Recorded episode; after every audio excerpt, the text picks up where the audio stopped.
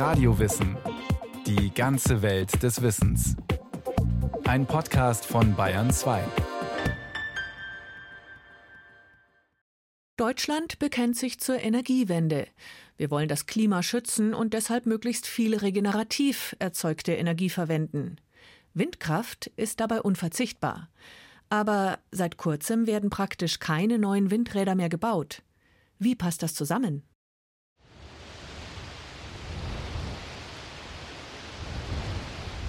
Der Herbst 2019. Er ist stürmisch. Schon Mitte September liegt das Sturmtief Ignaz den Bahnverkehr in Norddeutschland weitgehend lahm. Mitte November versinkt dann Venedig nach einem Sturmtief in den Fluten. Zwei Wochen später sind die französischen Alpen dran. Dass Stürme zunehmen, erstaunt Fachleute nicht. Die Klimaerwärmung findet bereits statt. In wärmerer Luft ist mehr Energie gespeichert und mehr Energie heißt mehr Wind. Für die Windenergie herrscht allerdings schon eine ganze Zeit lang Flaute.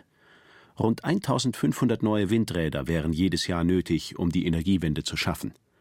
Trotzdem sind im ersten Halbjahr 2019 gerade einmal 81 gebaut worden. So wenige wie seit 20 Jahren nicht. Die Politik hat der Windkraft enge Grenzen gesetzt. Um sie zoffen sich schon seit Jahren Windkraftgegner und Befürworter.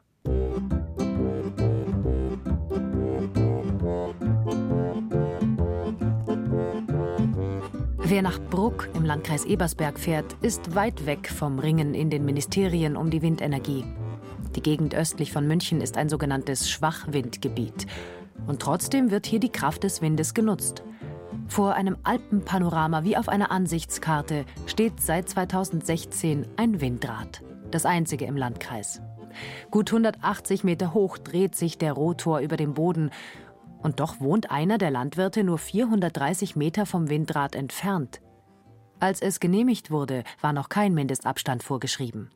Würde es jetzt gebaut, müsste es 1800 Meter vom nächsten Haus entfernt sein, nach der sogenannten 10H-Regel des Freistaats Bayern. 10H, da geht man vom Windrad aus, vom modernen Windrad im Schwachwindgebiet, das ist 200 Meter hoch, bis zur Rotorspitze. Zehnmal diese Höhe muss das Windradabstand zur nächsten Wohnbebauung haben. Also rund zwei Kilometer, erklärt Hans Gröbmeier. Er ist Klimaschutzmanager bei der Energieagentur der beiden Landkreise Ebersberg und München-Land. Durch diesen 10H-Abstand kolportiert man, dass Windräder gefährlich sind, irgendwelchen Schaden anrichten, dass da was ganz Schlimmes ist, wenn das näher stehen. Jetzt ist in den Köpfen eingebrannt, man muss 10H Abstand haben, alles andere schlimm. Das stimmt zwar überhaupt nicht, äh, aber durch die 10H ist diese Meinung momentan weit verbreitet. Also dass die Bürgermeister, Gemeinderäte, Kreisräte, Landrat Mut beweisen müssen, die richtigen Entscheidungen zu treffen, dafür zu stehen, dass für Klimaschutz Windräder notwendig sind und die 10H-Regeln, was Gemeinderäte und Bürgermeister können, durch Bebauungsplanung aushebeln. Denn ein Gemeinderat kann eine Ausnahme von der 10H-Regel genehmigen. Tut er das nicht, bleiben fast nur Standorte im Wald übrig. Bäume müssen gefällt werden, wenn es auch nicht viele sind. Die Bodenplatte des Brucker Windrads hat nur 20 Meter Durchmesser. Trotzdem ist eine Anlage gerade im Wald natürlich ein Eingriff ins Ökosystem. Hans Grübmeier macht allerdings eine einfache Rechnung auf. Wenn man ein Windrad in den Wald reinstellt, also ein hohes, effizientes Windrad, dann ist der CO2-Effekt 1000 Mal größer, als wie die CO2-Speicherung des Waldes wäre. Und zum Schutz des Waldes gehört für mich mittlerweile Windräder zu bauen.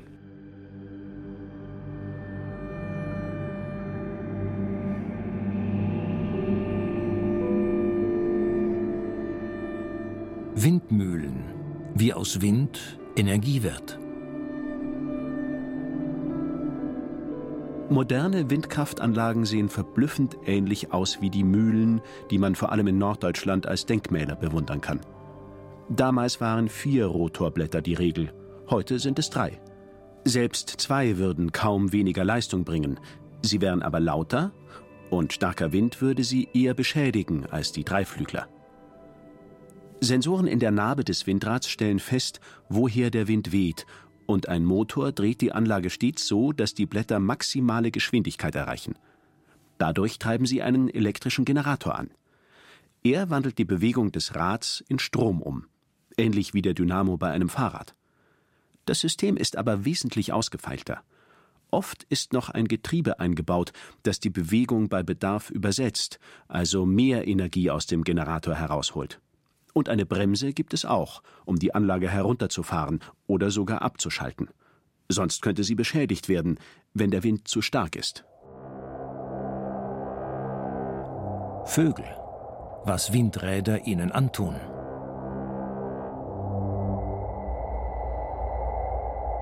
Nicht nur die Technik wird laufend verbessert, Windräder werden auch immer wirtschaftlicher. Windstrom kostet kaum noch mehr als der aus konventionellen Kraftwerken. Und trotzdem hat diese Form der regenerativen Energieumwandlung ihre Gegner, wie die politische Diskussion zeigt. Sie führen vor allem zwei Gründe an. Windkraftanlagen machen Lärm und sie töten Vögel und andere Tiere. Das bestätigt auch Reinhard Klenke, Ökologe am Helmholtz-Zentrum für Umweltforschung in Leipzig.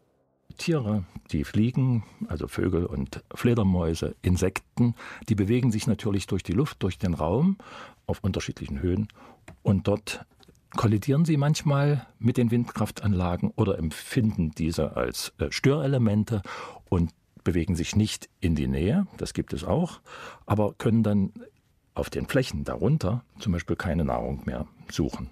Wie groß das Problem ist, dazu gibt es einige wissenschaftliche Untersuchungen. Zum Beispiel haben Planungsbüros gemeinsam mit Forschenden der Universität Bielefeld fast 50 Windparks zweieinhalb Jahre lang auf tote Vögel abgesucht. Das Ergebnis: fast 300 Kadaver haben sie während dieser Zeit dokumentiert. Das klingt zunächst nicht nach viel, aber die Forscher waren nicht ständig unterwegs und sie konnten auch nicht immer die gesamte Fläche absuchen, die so groß war wie mehrere Landkreise. Es waren Stichproben. Deshalb folgte dieser Zählung eine Hochrechnung. Wie viele Vögel kollidieren pro Jahr im gesamten Untersuchungsgebiet mit einem der Windräder? Dort gibt es mehr als 12.000 davon. Auf diese Projektfläche berechnet sind das 7.800 Mäusebussarde, 10.000 Ringeltauben und 11.800 getötete Stockenten pro Jahr. Das klingt nicht mehr so wenig. Allerdings schreiben die Autoren der Studie auch, durch die Jagd kommen deutlich mehr Ringeltauben und Stockenten ums Leben. Die Todesfälle durch die Windkraft spielen nur eine untergeordnete Rolle. Anders beim Mäusebussard. Sein Bestand könnte tatsächlich zurückgehen, wo es viele Windräder gibt. Das hat die Hochrechnung ergeben. Aber auch diese Art ist dadurch insgesamt nicht gefährdet. Für Reinhard Klenke wird bei diesen Zählungen allerdings eines viel zu wenig berücksichtigt. Was passiert, wenn ein oder zwei Elterntiere ums Leben kommen? Dann ist das nicht nur ein Tier, sondern es ist unter Umständen eben das andere Tier, was mit betroffen ist, trauert manchmal auch. Und es sind die zwei Jungtiere, die von diesem anderen Elterntier nicht mehr großgezogen werden können. Es heißt, plötzlich sind es vier Tiere, die weg sind. Wir wissen aber nur über eins Bescheid. Zählungen sind kompliziert, wenn es darum geht, wie sehr Windräder Tiere beeinträchtigen. Das zeigt das Beispiel des Rotmilans. Er wird in einer Vorwarnstufe der roten Liste geführt. Außerdem hat Deutschland eine besondere Verantwortung für diese Art, weil mehr als die Hälfte aller Tiere weltweit bei uns leben. Eine Statistik von 2019 des Dachverbands deutscher Avifaunisten hat nun eine gute und eine schlechte Nachricht für die Rotmilane erbracht. Die gute Botschaft alles in allem ist der Bestand der seltenen Vögel stabil. Das freut die Windkraftbranche, die die schlechte Nachricht aber gerne unterschlägt. Wo es viele Windräder gibt, leben wesentlich weniger Rotmilane. Mit mehr Windrädern stiege das Risiko, dass der Bestand insgesamt zurückgeht. Trotzdem hat die Zählung auch ergeben, sehr wahrscheinlich bedrohen auch andere Faktoren den Vogel. Sein natürlicher Lebensraum verschwindet, weil viele Flächen intensiv landwirtschaftlich genutzt werden. Auch das setzt dem Rotmelan zu. Auch Fledermäuse werden von den Rotoren nicht verschont. Experten vom Leibniz-Institut für Zoo- und Wildtierforschung schätzen, dass jedes Jahr Windräder etwa eine Viertelmillion von ihnen töten. Vor allem solche, die wandern wie Zugvögel oder die in großer Höhe jagen. Der große und der kleine Abendsegler, die Rauhaut und die Zweifarbfledermaus. Während Greifvögel vor allem deshalb ums Leben kommen, weil sie beim Jagen zum Boden schauen und die Anlagen einfach übersehen, gibt es bei den Fledermäusen andere Effekte, berichtet Reinhard Klenke.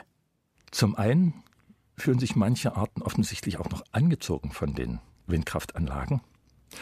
Fledermäuse jagen ja auch Insekten. Windkraftanlagen wirken manchmal ein wenig wie ein Kamin. Also es gibt im Sommer zum Beispiel warm, dann gibt es eine Aufströmung in der Luft, die reißt auch nochmal Insekten mit sich. Außerdem fliegen in dieser Höhe dort oben, wo sich der Rotor dreht, viele Insekten. Und als letztes senden diese Windkraftanlagen auch noch Schall aus. Und zwar nicht nur in unserem hörbaren Bereich, sondern im Infraschallbereich und im Ultraschallbereich. Und manchmal klingt das so wie Soziallaute und Fledermäuse sind neugierig, die schauen dann nach. Sogar Insekten kommen durch Windräder in großer Zahl ums Leben. Schmetterlinge, Käfer, Fliegen, Blattläuse. Auch da gibt es nur eine Hochrechnung. Sie stammt vom Deutschen Zentrum für Luft- und Raumfahrt. 1200 Tonnen Insekten sollen es pro Jahr in Deutschland sein. Das ist sogar für die Stromerzeugung ein Problem. Tote Insekten machen die Rotorblätter rauer. Dadurch lässt sich weniger Energie gewinnen. Für manche Tierarten wirken sich Windkraftanlagen aber auch positiv aus. Eine Studie in Indien hat gezeigt, wo weniger Greifvögel leben, weil sich Rotorblätter drehen, können Eidechsen prächtig gedeihen. Insgesamt ist klar, ja, Windräder töten Tiere. Um den Rotmilan zu schützen, empfehlen Vogelexperten einen Mindestabstand zu seinen Horsten. Aber es gibt auch technische Möglichkeiten, um die Zahl von Kollisionen so gering wie möglich zu halten. Zum Beispiel können die Anlagen an Abenden, an denen besonders viele Vögel oder Fledermäuse unterwegs sind, abgeschaltet werden. Sensoren stellen fest, wann die Tiere fliegen und regeln die Windräder herunter. Das ist aber nur dem Anschein nach eine ideale Lösung, um Klima- und Artenschutz unter einen Hut zu bringen. Denn es soll ja, um die Energiewende zu schaffen, immer mehr Windanlagen geben. Und dann sterben trotz der technischen Lösungen zwangsläufig mehr Tiere. Reinhard Klenke plädiert daher dafür, die beste Lösung ist die, natürlich wirklich äh, so wenig Strom wie möglich zu verbrauchen. Und das äh, muss man immer wieder betonen. Wenn wir dort keine Grenzen setzen, dann wird es auch in anderer Hinsicht keine Grenzen geben. Und dann sind Argumente, die sagen, Klimaschutz ist ja auch Naturschutz, eigentlich gehen fehl an dieser Stelle.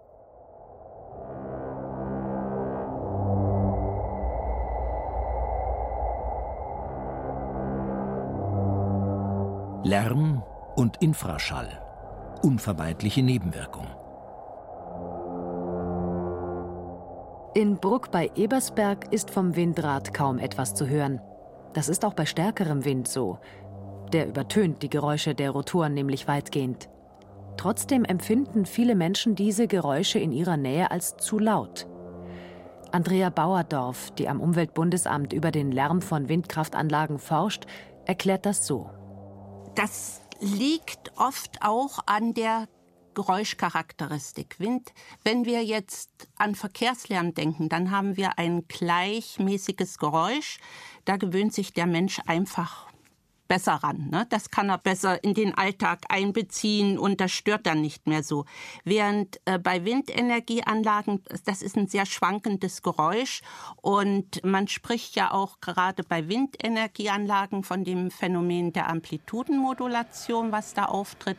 Das heißt also eine Lautstärkenschwankung und das ist schon unangenehmer. Ne? Man empfindet es einfach als lauter, obwohl es objektiv gar nicht so laut ist.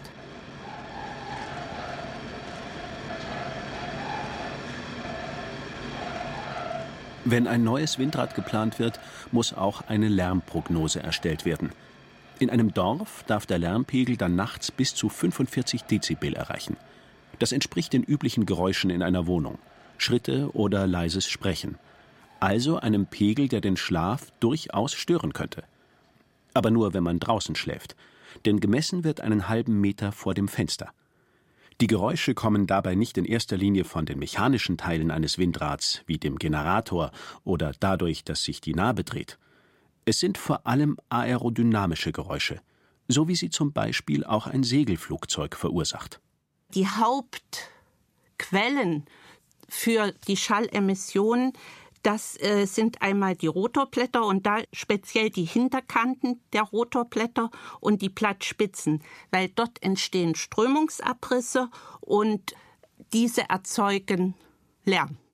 Genau wie für den Kollisionsschutz gibt es auch hier eine Reihe von technischen Finessen, die den Lärm verringern sollen. Die bekannteste Modifikation der Blatthinterkante zur Geräuschabsenkung sind die sogenannten Serrations. Das sind so gezackte Bänder, die an die Hinterkante angebracht werden und die vermindern halt diesen Strömungsabriss. Eine zweite Modifikation wäre die Modifikation der Blattspitzen zur Geräuschminimierung. Das sind die sogenannten Winglets, das kennt man auch aus der Flugzeugindustrie. Das ist also ein Abbiegen der Blattspitze bis zu 90 Grad. Daneben gibt es auch noch die Möglichkeit, das Profil des Rotorblatts zu verändern. Dabei werden kleine Noppen auf die Blätter aufgebracht. Sie verhindern, dass die Luftströmung an der Kante abrupt abreißt, was ja den Lärm verursacht. Das gleiche Prinzip nutzen auch Buckelwale, damit sie geschmeidiger durchs Wasser gleiten. Wenn all das nicht reicht, muss eine Anlage nachts abgeschaltet werden. Manche Menschen fühlen sich aber weniger durch den hörbaren Lärm beeinträchtigt als durch den sogenannten Infraschall.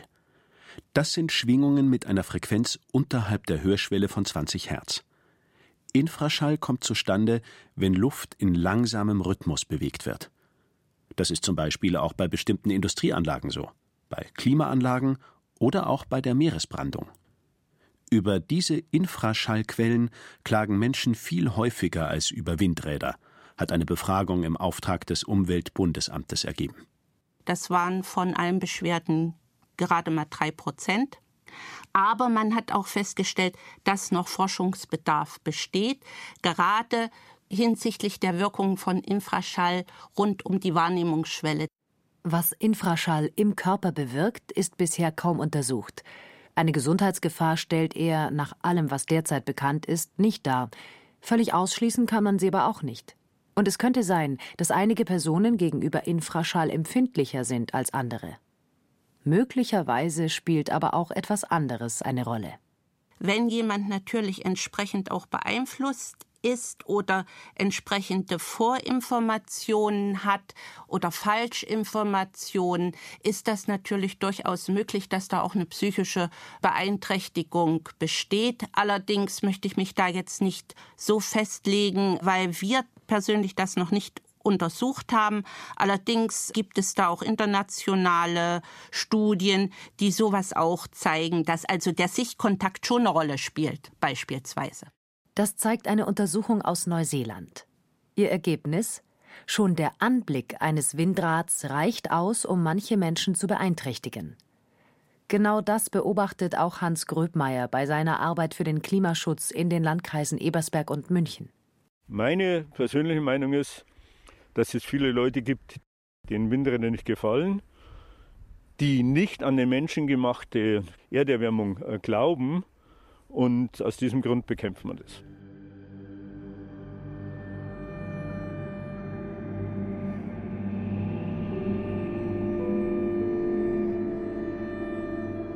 Gegenwind für die Windkraft. Wie man ihn abschwächen könnte.